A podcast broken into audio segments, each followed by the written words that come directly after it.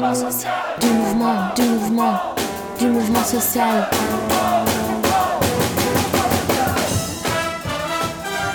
Bonsoir et bienvenue à Du Mouvement Social, l'émission d'attaque sur Aligre FM, ce vendredi 4 décembre.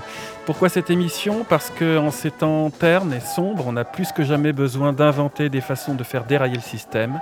Parce qu'on a besoin de débattre, d'échanger, de se former, d'inventer le monde d'après.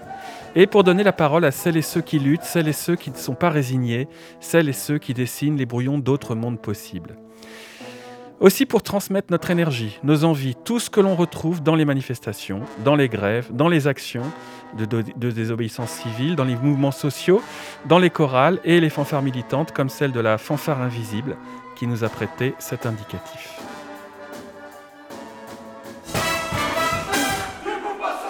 L'émission d'attaque. Alors on vous propose ce soir euh, un tour d'horizon des débats actuels sur les questions de fiscalité. On a déjà fait une émission sur euh, les questions fiscales, mais on va l'aborder ce soir sous deux angles. D'une part sous l'angle de l'actualité, puisqu'on va parler un peu des, débats actuels, et euh, d'autre part présenter un peu deux nouveaux outils qui sont des outils pour lutter contre l'injustice fiscale l'Observatoire de la justice fiscale et euh, une nouvelle campagne d'attaque qui euh, s'est nommée Prélèvement à la source des évadés fiscaux. On va un peu expliquer de quoi il s'agit. Ce soir avec nous, nous avons deux membres euh, d'attaque en fait qui sont d'une part Ophélie Vidé qui est membre d'attaque et contributeuse à l'Observatoire de la justice fiscale qui est avec moi dans le studio et également Raphaël Prado qui va nous rejoindre tout à l'heure au téléphone qui est porte-parole d'Attaque France.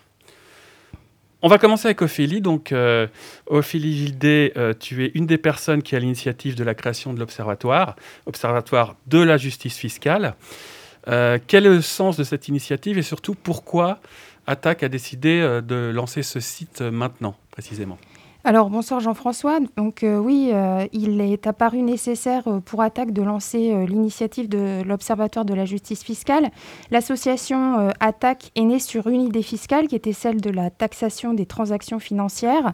Or aujourd'hui, on se rend bien compte que les politiques fiscales sont structurantes, très présentes dans le débat public, mais sur la base d'une doxa libérale qui est plutôt toxique. Euh, les politiques fiscales, elles sont de plus en plus injustes. Euh, le quinquennat et Macron, quant à lui, a fait euh, progresser une tendance liée à la concurrence fiscale qui est celle de baisser les impôts directs progressifs. Mhm.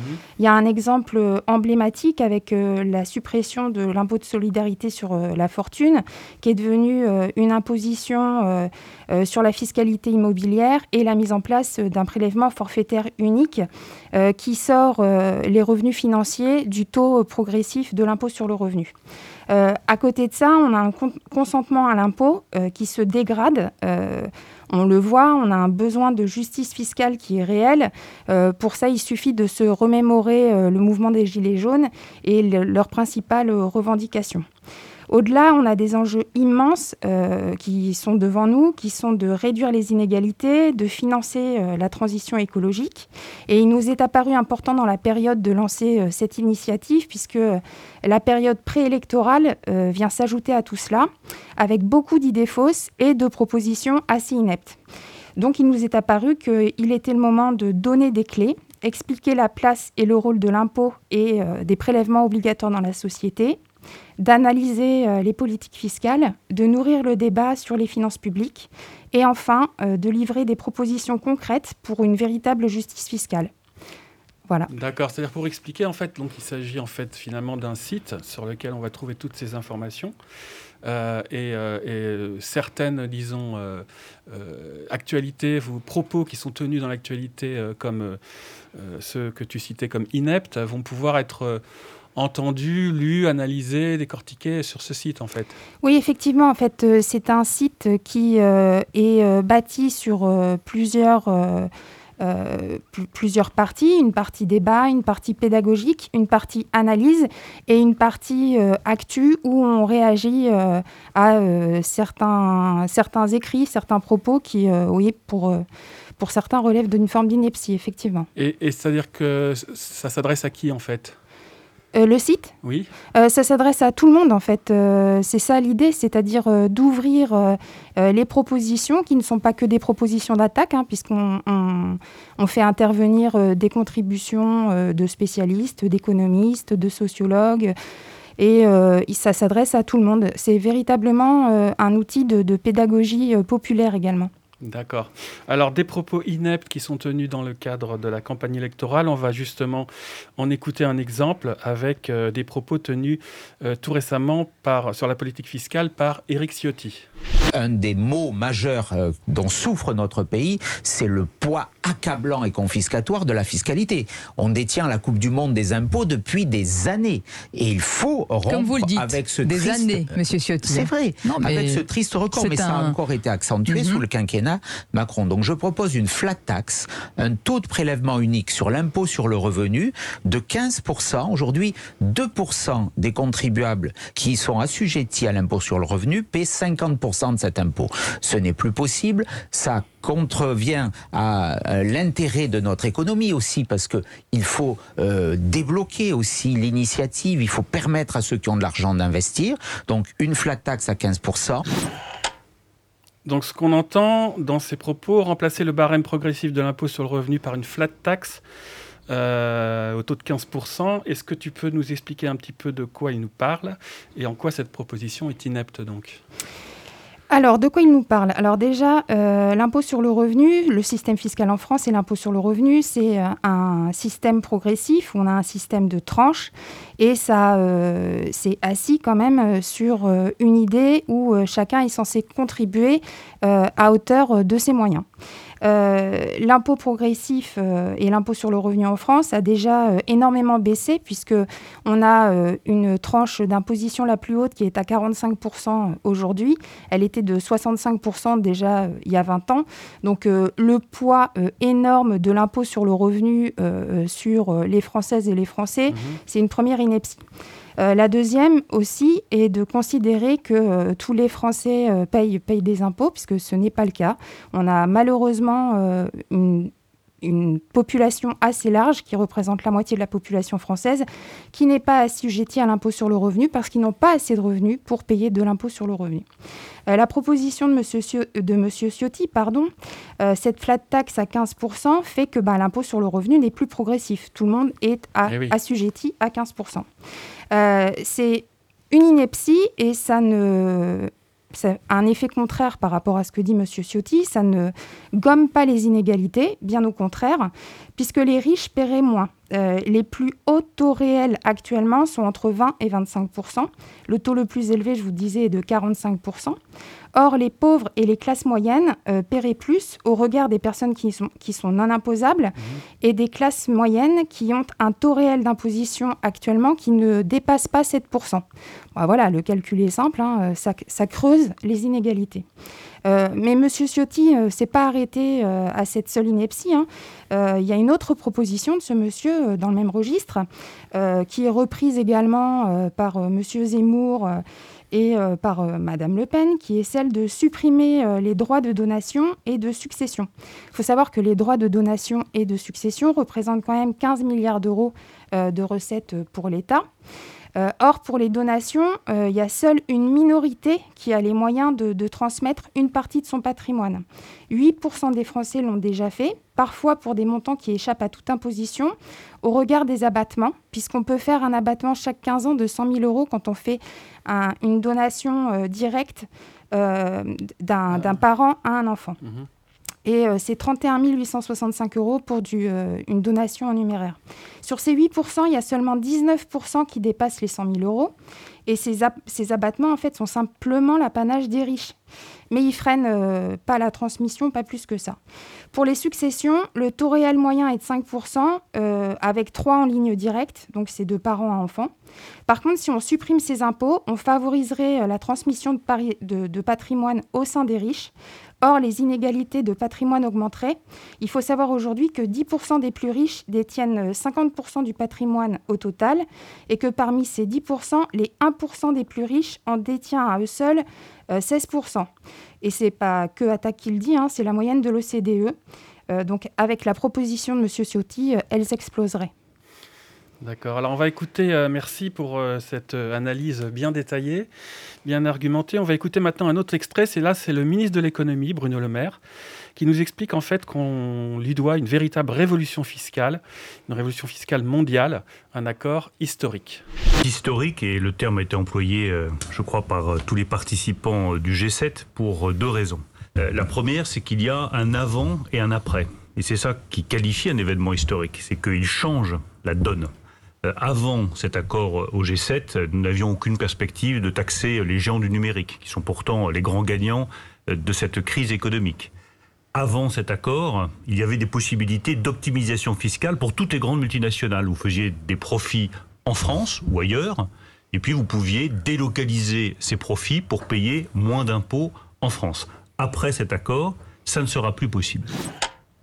Alors, on reçoit également ce soir pour euh, parler des propos de Bruno Le Maire qu'on vient d'entendre, euh, Raphaël Prado, qui est en ligne au téléphone. Est-ce que Raphaël nous entend? Oui, bonsoir. Alors, bonsoir Raphaël. On vient d'écouter euh, les propos euh, du, ministre donc euh, des Finances. Le gouvernement, on a entendu, revendique donc d'être à l'origine d'une révolution fiscale mondiale, et on sait qu'Attaque conteste cette interprétation des faits. Est-ce que tu peux nous expliquer en quoi ça relève d'un bluff? Alors déjà, la question c'est est-ce que c'est réellement une, avancée historique que, à laquelle on a assisté?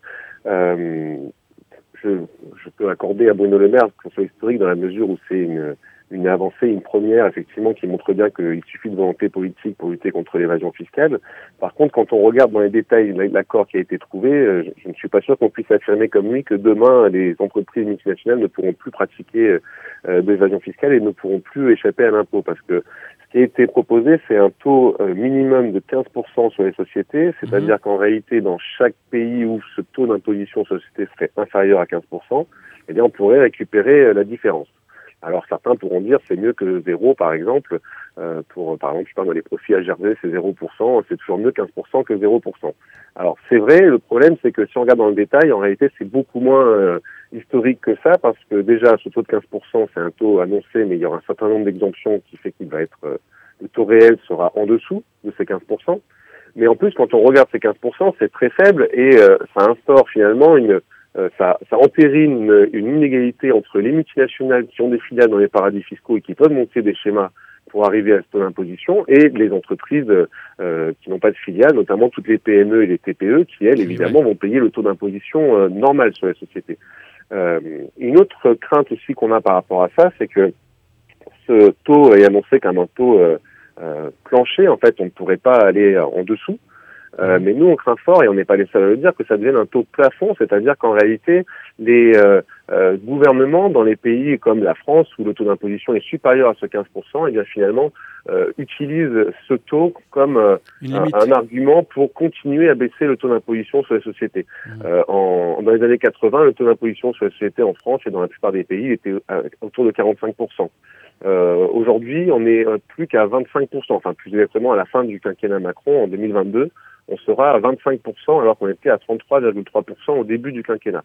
Et donc en fait, on voit qu'on a un mouvement de baisse historique du taux d'imposition sur les sociétés, donc les entreprises euh, payent de moins en moins d'impôts sur les sociétés.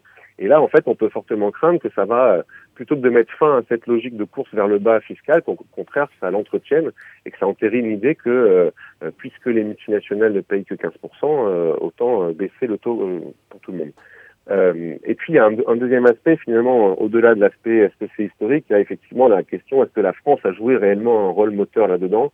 Et je suis assez surpris effectivement d'entendre les propos de Bruno Le Maire et ça va être je pense un des arguments qui vont utiliser dans la campagne quand des organisations comme Attaque diront vous n'avez rien fait pour lutter contre l'évasion fiscale, on pourra nous dire mais si on a joué un rôle historique eh dans cet accord historique.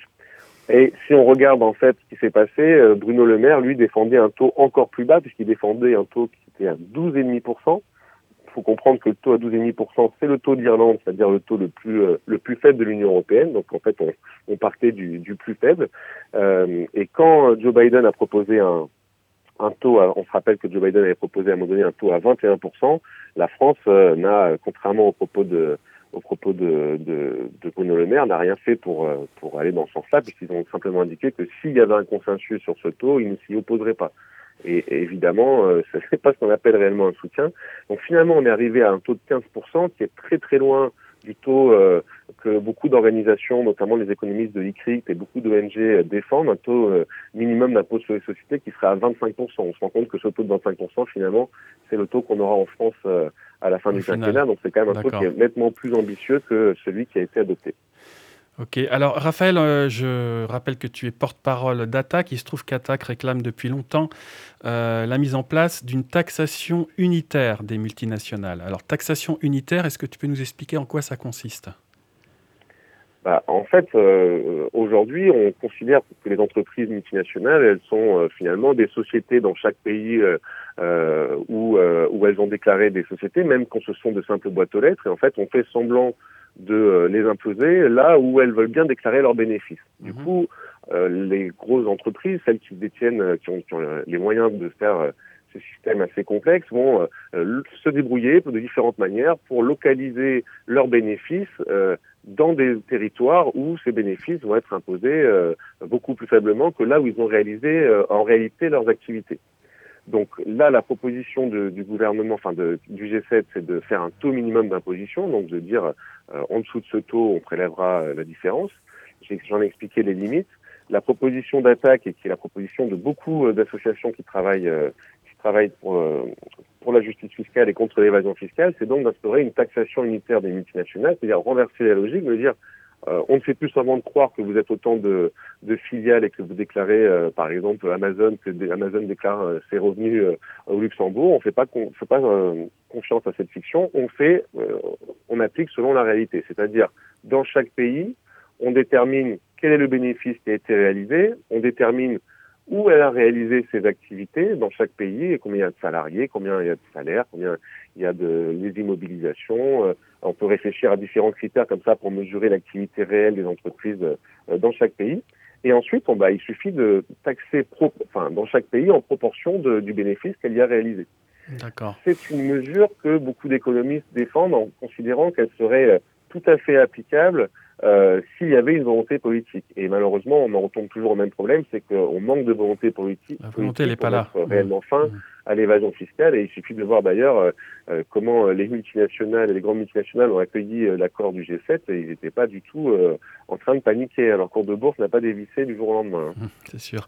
Alors pour faire entendre les, les propositions là, comme celle-ci, mais il y en a d'autres en fait sur la, les, le, document notamment qu'a sorti Attac récemment sur ces questions.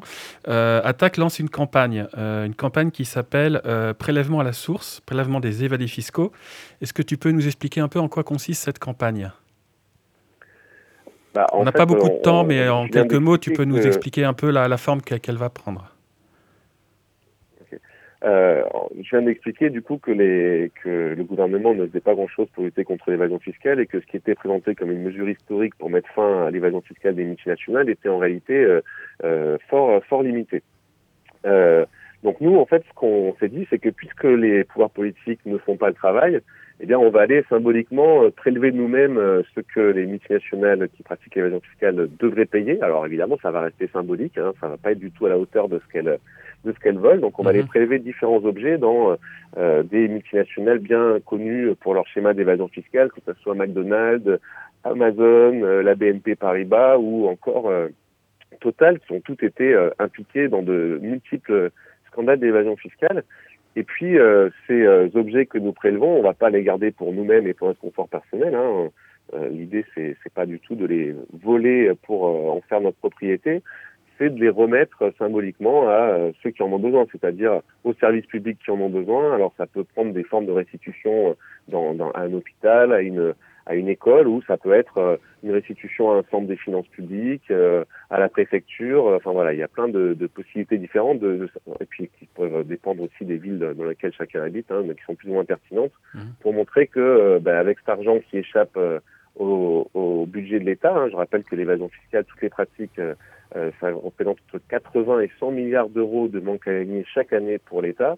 Ben, ce sont des, des, moyens colossaux qui manquent notamment par exemple pour nos services publics. On a bien vu pendant la pandémie et on voit encore aujourd'hui à quel point nos services publics sont euh, sont en difficulté, sont sous-financés. Euh, euh, on nous dit toujours qu'il n'y a pas d'argent dans les caisses de l'État, mais si on était réellement contre l'évasion fiscale, eh bien on récupérait quand même des sommes qui sont loin d'être négligeables.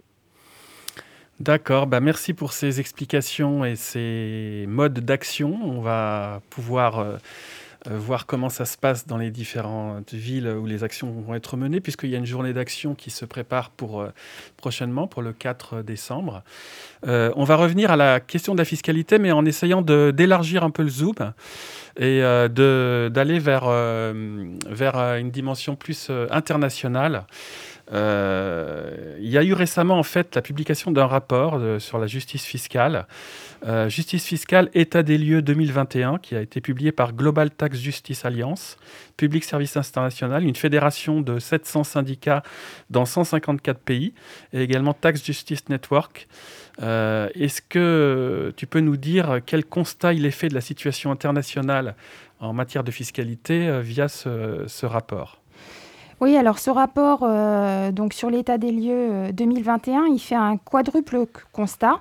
Euh, le premier, c'est que, mais Raphaël en a déjà parlé, mais la concurrence fiscale fait des ravages. Euh, elle favorise l'évitement à l'impôt. Euh, on a privilégié depuis des années euh, la non-coopération entre les États, les arrangements entre les pays qui, qui protègent leurs propres mesures, leurs intérêts et parfois même leurs paradis fiscaux, puisque sur la liste noire des paradis fiscaux, par exemple, sont absents le Luxembourg, les Bermudes ou encore Dubaï.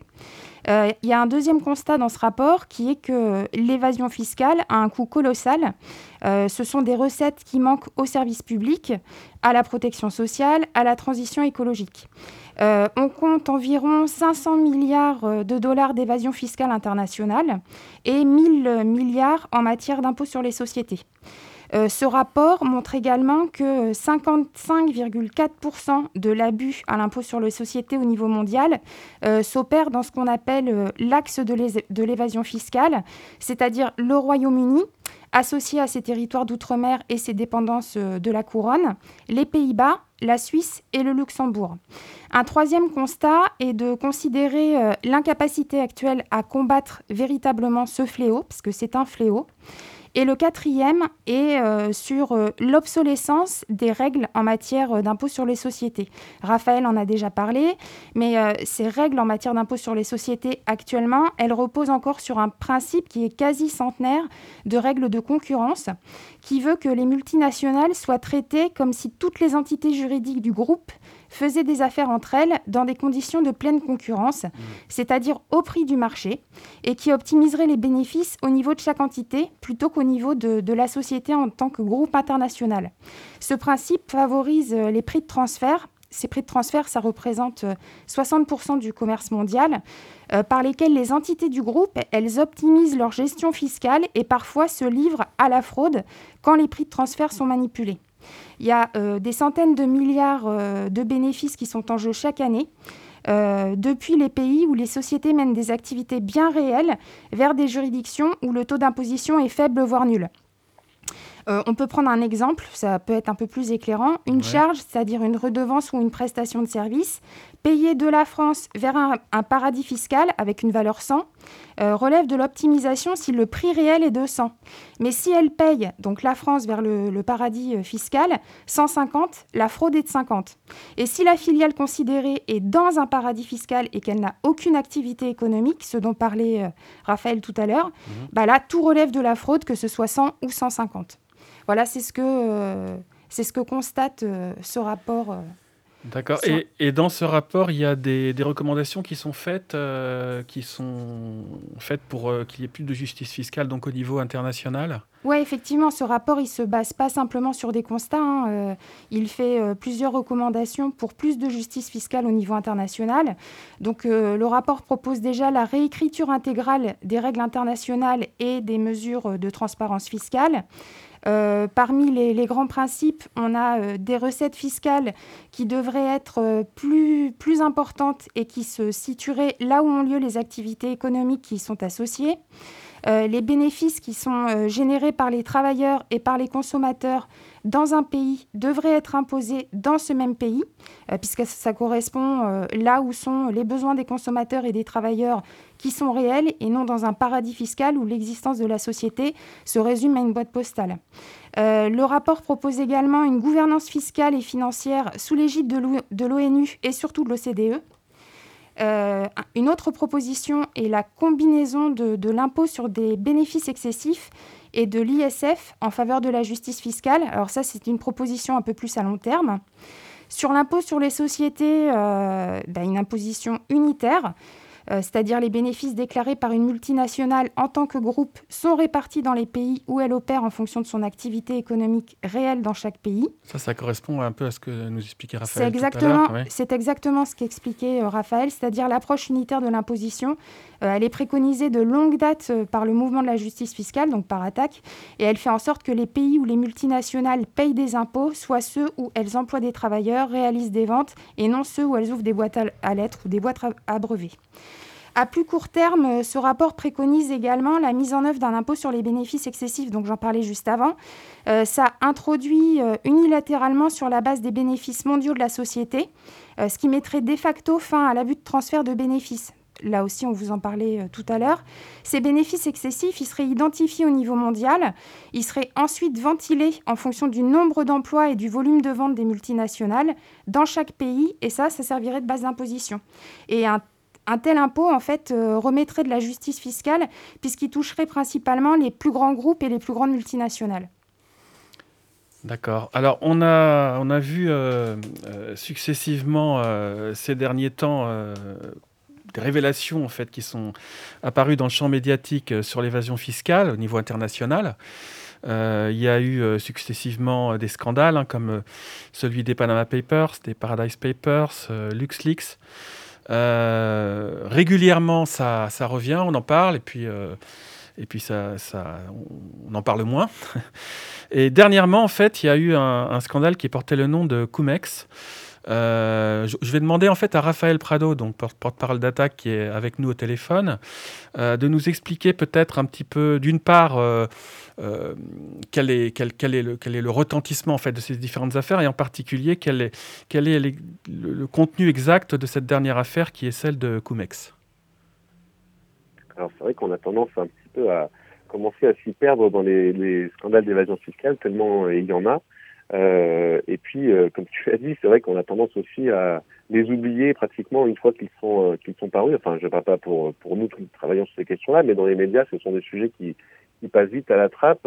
Cette année, on a eu euh, le scandale des Pandora Papers, et puis tu viens de le dire, euh, un mois après, le scandale Cumex. Alors, c'est pas vraiment un nouveau scandale, c'est un scandale qui avait éclaté en, en, en 2018, mais ce qui est nouveau là, c'est la, la réestimation de l'ampleur de la fraude euh, qui est bien plus importante que ce qui était euh, que ce qui était envisagé au début, puisque on parle quand même d'une fraude qui euh, aurait coûté dans l'Union européenne 150 milliards d'euros sur 20 ans aux, aux États, aux différents États, et rien que pour la France, ça ferait 33 milliards d'euros en 20 ans.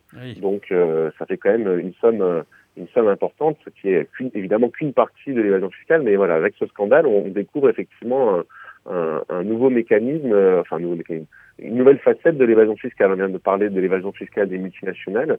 Là, c'est une, une, une fraude qui porte sur euh, euh le, le, versement de, de taxes sur les dividendes. En fait, derrière cette affaire, il y a deux schémas différents d'évasion fiscale. L'un qui est considéré comme légal, alors même si on peut euh, remettre en cause, je vais l'expliquer, et l'autre qui relève clairement de l'illégalité. Le premier, il s'appelle Cum Alors lui, donc, c'est présenté comme euh, comme légal. Euh, en fait, c'est des investisseurs étrangers qui, euh, au moment de revendre, enfin, qui, qui quand ils revendent leurs actions euh, aux banques, euh, le font bizarrement très souvent pour une durée très très courte, juste avant de percevoir les dividendes. L'objectif, en fait, c'est d'échapper à tout prélèvement et donc ensuite de récupérer leurs dividendes. Il suffit de verser du coup une commission à l'intermédiaire, qui est d'ailleurs très souvent une banque. Je reviendrai sur le rôle des banques françaises dans ce scandale. Mhm. Et donc en fait, ça veut dire que la banque héberge temporairement les titres financiers, et au moment de verser euh, la, la, taxe, eh bien, euh, l'administration fiscale n'est pas capable d'identifier le véritable propriétaire des titres. Et donc, euh, vous passez par les services d'une banque et vous lui payez simplement une commission qui, évidemment, fait que les, deux sont gagnants et les grands perdants, c'est l'État, les citoyens, nos services publics, etc. le deuxième scandale dans le scandale, c'est là, pour le coup, directement reconnu euh, comme, comme illégal euh, et comme, comme une fraude, euh, alors, juste pour, revenir là-dessus, pourquoi est-ce que le premier n'est pas considéré comme illégal? Parce qu'en en fait, il s'agit ensuite de, de, de, devoir prouver que euh, ça, a été fait uniquement pour échapper à l'impôt. Donc, c'est sur le papier légal, mais comme euh, en réalité euh, c'est dans le seul objectif d'échapper à l'impôt, ça pourrait être qualifié d'illégal et d'abus de droit. Mais là encore, encore faudrait-il que la justice s'en occupe. La justice allemande s'en occupait de près. Elle a perquisitionné quatre banques françaises pour leur rôle dans ce dans ce scandale. La BNP Paribas, euh, euh, pardon, il y a quatre banques françaises, mais il y a deux banques qui ont été partitionnées, c'est la BNP Paribas et, et Société Générale. Mmh. Euh, en France, pour l'instant, il n'y a pas eu de, euh, de, de perquisition. Euh, pourtant, le, deuxième mécanisme, lui, est clairement illégal. Alors, je prends le temps de le développer un petit peu. Euh, non seulement vous n'avez pas payé d'impôts, mais en plus, vous allez ensuite, derrière, vous faire rembourser l'impôt sur les dividendes que vous n'avez pas payé c'est quand même euh, euh, assez euh, succulent quand on y réfléchit de se dire qu'on a le culot non seulement d'échapper à l'impôt, mais après derrière de réclamer un remboursement auquel on n'a pas droit. donc en fait l'idée c'est qu'il y a une chaîne de complicité qui arrive à rembourser plusieurs faux propriétaires qui l'ont effectivement détenu pendant une courte période, mais le crédit d'impôt qui est égal en théorie à l'impôt payé euh, par les investisseurs étrangers sur leurs revenus en France, eh bien, donc sur leurs dividendes, et bien, ces dividendes sont versés à, à la personne détentrice d'actions et par un habile système d'achat et de revente d'un grand nombre de ces actions entre sociétés au moment du versement des dividendes, et eh bien finalement les sociétés arrivent à demander aux administrations fiscales le remboursement d'un crédit d'impôt lié au versement de dividendes. Et mmh. les administrations fiscales n'arrivent pas à identifier le véritable propriétaire et donc elles remboursent, euh, elles procèdent au remboursement. Quoi. Et donc, c'est quand même assez incroyable de se dire que tout ceci se fait avec la complicité active de banques, de banques qui ont pignon sur rue, de banques qui ont reçu des aides publiques importantes. Euh, et c'est d'ailleurs pour ça qu'Attac a, a, voulu signifier son, son agacement euh, face euh, au fait que des grandes banques comme ça qui ont pignon sur rue euh, soient des intermédiaires de l'évasion fiscale, soit finalement ici des organisatrices de l'évasion fiscale. Et donc on allait faire une petite visite à euh, à la à la l'agence BNP, BNP, à Paris. à Paris pour euh, pour aller euh, effectivement montrer notre notre colère et notre notre agacement. c'est absolument inacceptable qu'on demande aux, Français de faire des, des, sacrifices. Je pense par exemple aux chômeurs et aux chômeuses qui ont vu leur allocation diminuer. Je pense aux allocataires des APL qui ont vu leur leur allocation diminuée. On nous dit qu'il faut euh, qu'il va falloir se serrer la ceinture. On prépare l'opinion publique à une prochaine réforme des retraites où on a bien compris que le but du jeu c'était de faire des économies parce que euh, euh, il y a de la dette. Et en fait, c'est quand même assez incroyable de se dire que dans le même temps, on ne fait rien pour empêcher les grandes entreprises et les grandes banques de pratiquer l'évasion fiscale et c'est plus supportable qu'elle le fasse en toute impunité. Donc c'est pour ça qu'Attaque euh, eh mène des actions de désobéissance civile pour euh, à la fois alerter l'opinion publique sur ces sujets et puis pour faire bouger les lignes, faire pression sur l'État et on espère bien que ce sujet de l'évasion fiscale euh, va rester à l'agenda et, et d'ailleurs merci d'avoir organisé cette émission parce qu'effectivement les, les scandales passent et on a tendance à, à vite passer à un autre sujet. Attaque a, a bien l'intention par ces différentes actions, par ces campagnes, par ces publications, par les travaux de l'Observatoire de la justice fiscale, bah, de faire en sorte que ces thèmes euh, restent à l'agenda politique et qu'on débatte de ces thèmes-là, et notamment dans la campagne électorale qui s'ouvre, plutôt que de débats euh, stupides comme euh, comment, comment devrait-on prénommer nos enfants. Attaque est en mouvement social jusqu'à 19h.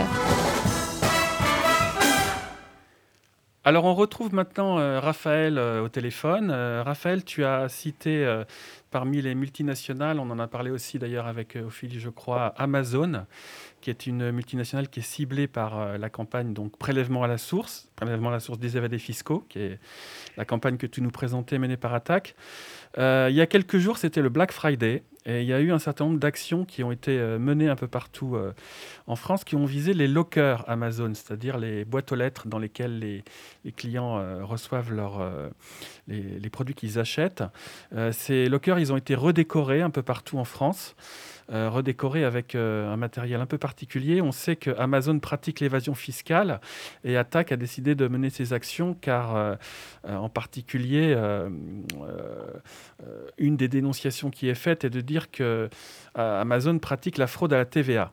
Alors, est-ce que tu peux nous expliquer un peu en quoi consistaient ces actions et, qu'est-ce qu'exactement que cette fraude à la TVA Alors effectivement, un peu partout en France, des, des comités locaux d'attaque, mais aussi des, des personnes seules parfois, hein, qui ont qui ont saisi le mode d'action qu'Attaque proposait et sont allés redécorer les, les, ces lockers, donc ces boîtes aux lettres là que vous voyez de plus en plus euh, un peu partout, euh, notamment dans les gares, dans différents commerces, etc., euh, pour que les clients puissent aller retirer leur, leur colis. Et donc, on a voulu aux clients qui venaient ce jour-là retirer leur colis que effectivement Amazon enfin, pratique l'évasion fiscale. les, les affiches s'inspiraient d'un d'un visuel de mai 68 et euh, disait, euh, je, enfin, le transformer, hein, je paye mes impôts, tu payes tes impôts, nous payons nos impôts et Amazon paye zéro. Alors ça, ça fait référence au fait qu'Amazon, en 2020, a payé zéro euro d'impôts sur les sociétés dans toute l'Union européenne. Je rappelle quand même que 2020, euh, c'est l'année du confinement, c'est des, des ventes records. Amazon avait vendu 44 milliards d'euros dans l'Union européenne cette année-là et a réussi l'exploit à ne payer zéro euro d'impôt sur la société euh, grâce euh, à sa filiale au Luxembourg euh, qui lui permet de déclarer artificiellement ses revenus là-bas. Mais ce n'est pas la seule évasion fiscale à laquelle se livre cette il y a effectivement cette, ces, arrangements qui permettent d'échapper à l'impôt sur les sociétés, mais il y a aussi une autre fraude qui concerne cette fois la TVA. La TVA, c'est cet impôt que chacun paye quand on euh, achète quand on consomme euh, euh, bah, tout et n'importe quoi.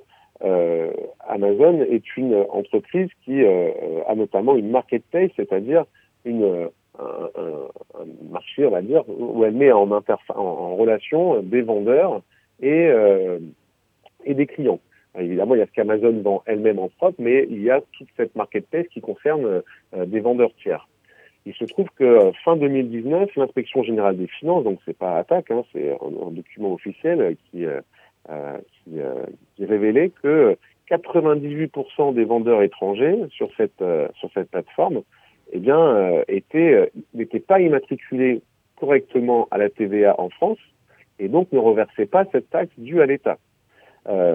Les acteurs du e-commerce et les vendeurs inscrits sur ces places de marché notamment ceux qui sont basés hors de l'Union européenne, se renvoient la responsabilité à propos de la facturation et la collecte de cette taxe, et au final, elles ne sont euh, pratiquement pas euh, effectuées. Euh, il faut comprendre que ça introduit une concurrence déloyale très importante. Euh, euh, souvent on dit oui, mais Amazon ou d'ailleurs les autres entreprises du e-commerce, parce que je tiens à dire qu'il n'y a pas qu'Amazon qui, qui est concerné par cette fraude. Hein, Discount par exemple ou eBay utilisent les mêmes les mêmes mécanismes. Uh ça veut dire que sur le e-commerce, euh, il y a une concurrence déloyale qui euh, est effectuée par rapport aux, commerçants euh, physiques, puisque évidemment, si vous échappez à la TVA, eh bien, vous bénéficiez d'un avantage de prix de 20%. Au taux normal de TVA, vous pouvez tout à fait facturer vos, vos, vos produits 20% moins cher tout en ayant le même le même le même revenu à la fin. Donc évidemment, ça ça crée une concurrence totalement déloyale. Les entreprises euh, physiques, les commerçants physiques ne peuvent pas pratiquer cette fraude à la TVA euh, de, cette manière massivement. Euh, et en plus, ça coûte de l'argent euh, à l'État. Euh, on a estimé, Attac a publié un rapport qui estime ce montant global de la fraude à la TVA, donc tous les différents acteurs, à 4 à 5 milliards d'euros de pertes pour l'État français en 2019 et ça concerne particulièrement Amazon, qui est leader du marché en France, euh, et qui d'ailleurs développe euh, depuis des années, comme j'ai expliqué, une démarche systématique d'évitement de l'impôt. Et donc, si on prend uniquement Amazon, on a calculé que pour l'année 2019, cette fraude à la TVA sur la seule marketplace d'Amazon, ça aurait coûté autour d'un milliard d'euros euh, au budget de l'État. En France. donc, à la fois, ça contribue au profit démesuré d'Amazon, mais en plus, ça contribue aussi à la domination qu'exerce Amazon sur le e-commerce et à cette concurrence faussée euh, que le géant américain impose aux commerçants traditionnels. D'accord. Euh, la, campagne qui va, se, poursuivre là sur euh, euh prélèvement à la source va viser entre autres des, multinationales et Amazon fait partie de, des multinationales qui vont être visées euh, bah, tout à fait. Hein. Alors euh, c'est moins évident que sur d'autres sites d'aller de, de, prélever des choses, mais euh, on a un certain nombre de comités locaux qui euh, ont la semaine dernière, dans les affiches qui étaient collées, on prélevait des avis de prélèvement à la source. Où, en fait, on, on prévenait Amazon que si cette si Amazon continuait à échapper à l'impôt, eh bien, on viendrait, comme je l'ai expliqué en début d'émission, prélever euh, symboliquement euh, des objets appartenant à Amazon pour les remettre euh, aux finances publiques. mais on peut quand même penser que les actions vont surtout concerner Total et McDonald's, où ce sont des cibles qui sont présentes partout sur le territoire et qui, et qui sont, on va dire, plus, plus facilement à, atteindre, Plus, plus, pertinentes, on va dire. Voilà. Mhm. Donc, mais donc, je vous donne rendez-vous ce week-end parce que sur les réseaux sociaux d'attaque et puis on espère bien dans les médias il y aura des échos. Euh, euh des actions vont être menées euh, un petit peu partout en France sous différentes formes pour pour aller pour aller rappeler notre ras face à cette situation. Les 3 et 4 décembre, donc. Alors, Ophélie, Ophélie Vildé, donc pour l'Observatoire de la fiscalité, vous avez parlé du fait de. Enfin, tu as parlé, pardon, du fait de, de, scanner, d'observer les, différentes propositions qui sont faites dans le cadre de, la campagne électorale. Euh, est-ce qu'il y a, euh, euh, dans, les, dans les prochains sujets qu'il va y avoir en matière de fiscalité, est-ce qu'il y a certains sujets qui vont émerger, selon toi, pendant la campagne, ou qui commencent peut-être d'ailleurs? Euh, oui, alors l'Observatoire de, la justice fiscale euh, d'attaque va, euh, durant les prochains mois, bien sûr, s'emparer, on a déjà commencé à le faire hein, quand on voit les sujets sur la fiscalité patrimoniale, par exemple, qui va forcément abonder dans le débat public avec ces fameuses inepties. Au-delà, la période, elle, est à enjeux multiples, c'est-à-dire qu'on est sur une fin de quinquennat et, une période préélectorale électorale euh, déjà, la fin de quinquennat va permettre euh, à l'Observatoire euh, de la justice fiscale d'attaque et à Attaque de continuer ses travaux et de faire un bilan du, quinquennat, du quinquennat Macron. bilan qui voilà, va forcément mettre en exergue les inégalités croissantes, donc les inégalités fiscales. La période préélectorale va effectivement nous permettre d'intervenir dans le débat public euh, sur, euh, sur les différents points des différents candidats et candidates. Euh, on a eu un exemple flagrant ce midi qui va nous permettre de, de, faire valoir nos idées sur le sujet.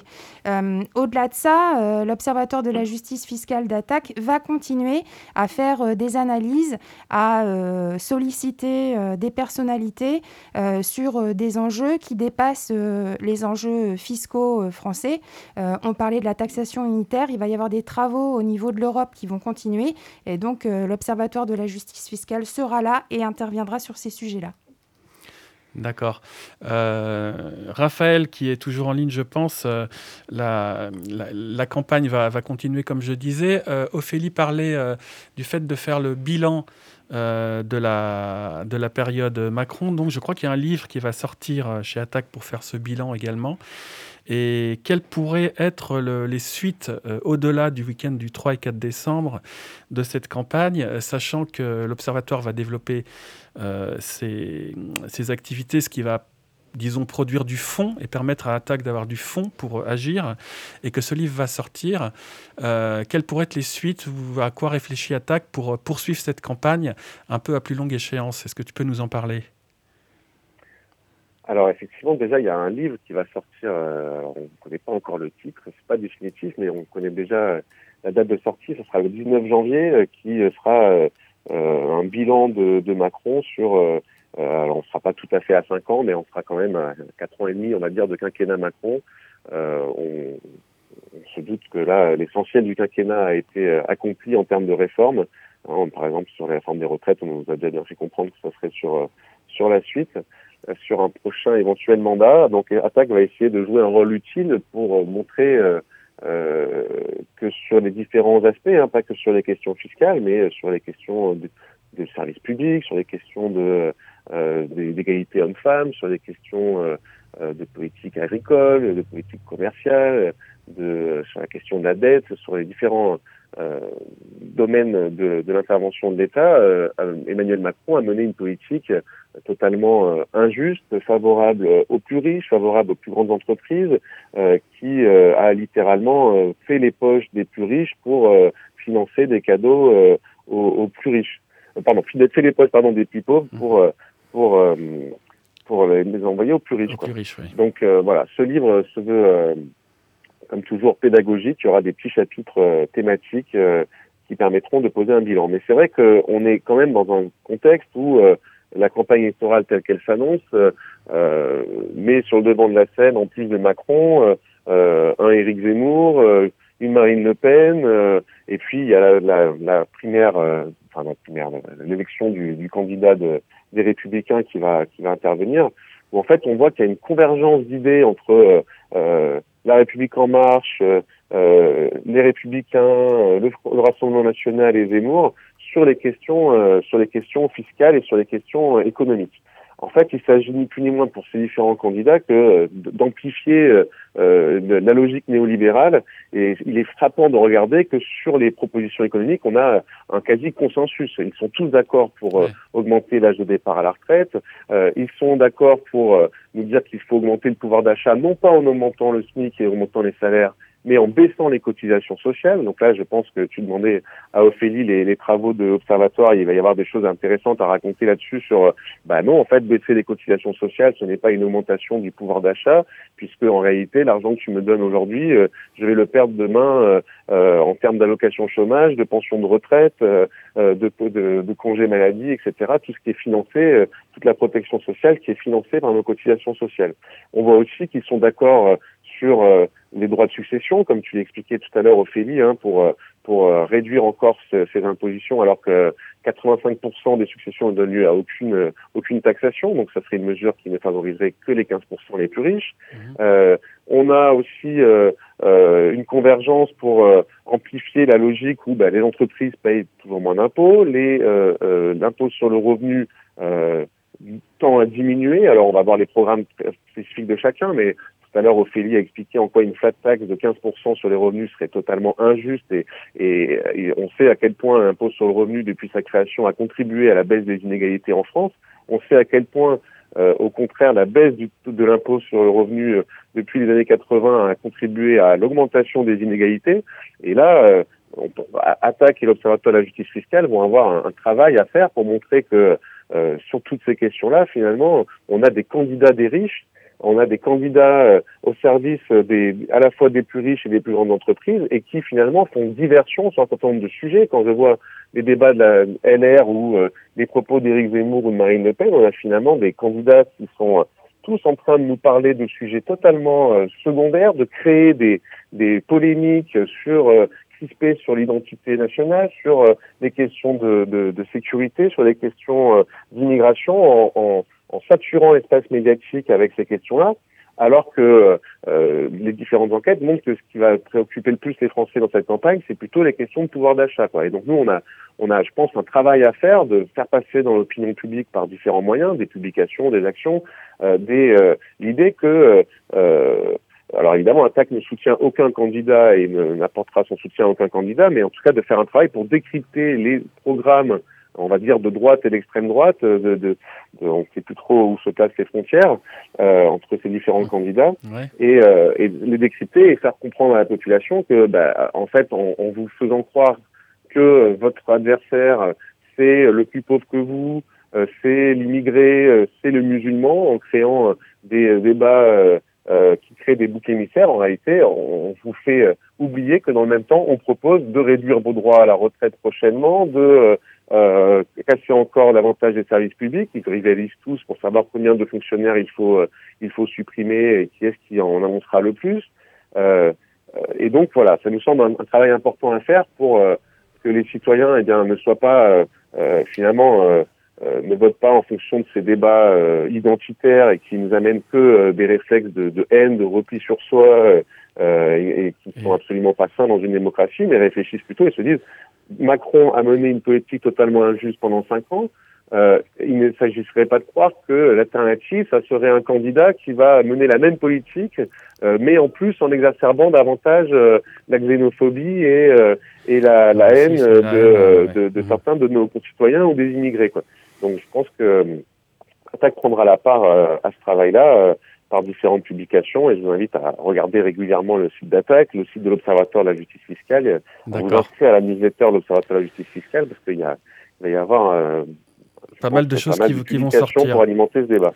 Très bien, ben merci Raphaël. Donc je rappelle Raphaël Prado, euh, euh, porte-parole d'Attaque. Je remercie aussi euh, Ophélie Vildé qui est venue pour représenter euh, l'Observatoire de la fiscalité, euh, qui est La de la justice fiscale, pardon, qui est euh, menée par une petite équipe, hein, pas, pas que par Ophélie. Euh, J'ai oublié de me présenter, euh, c'est Vincent Gay qui présentait euh, les émissions jusqu'ici. Ce soir, c'était moi, donc Jean-François Guillon, également membre d'Attaque. Et, euh, et Vincent Gay reviendra sans doute euh, euh, pour la prochaine émission. Euh, on va passer maintenant, comme d'habitude, pour terminer l'émission, à un petit agenda militant.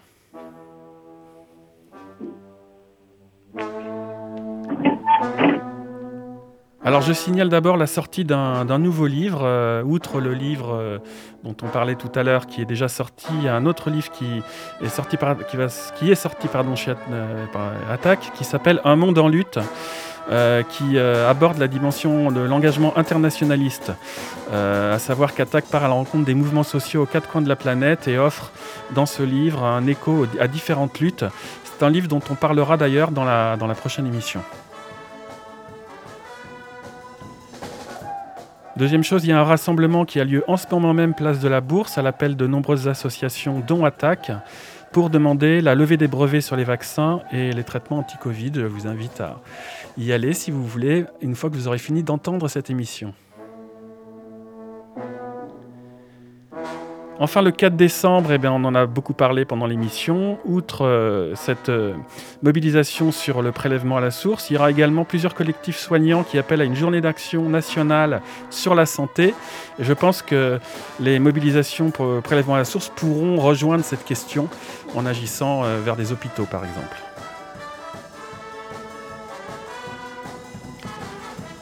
Je remercie euh, Ali Greffem de nous recevoir. Je remercie Raphaël Capdevilla qui était à la technique ce soir. Et on vous retrouve le mois prochain pour une prochaine émission. du mouvement social.